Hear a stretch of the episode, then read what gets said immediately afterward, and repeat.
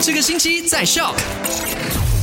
星期一快乐，Hello，你好，我是 Penny，来到了八月中，时间真的真的真的过好快哦。好，回顾上一个礼拜五，我们在五点麦快很准所聊到的是地界呢，就说到了上一个礼拜啊，大家都有在社交媒体或者是新闻报章上看到呢，在库城有一名本地男子，他涉嫌售卖人体器官。这名男子呢，他在上一个星期四的时候已经去到了警局自首了，警察也会展开一系列的调查活动等等等等的。第二呢，如果你是因为公事需要入境到沙拉越，但是少于两天的话呢，是不需要接受这个检测的，而且也可以提早申请豁免隔离。第三，中国有一些烧烤店，他们推出回收二手肉的这个活动，就代表着说，就算你熬得了很多，但是你吃不完的话，可以退回啦。我个人是觉得这个动作是有一些些恶心啦。好啦，今天三点到八点，我们就在 My Super Drive 见商听到最新的资讯的话呢，五点钟记得一定要留意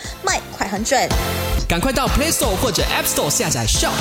S Y O K。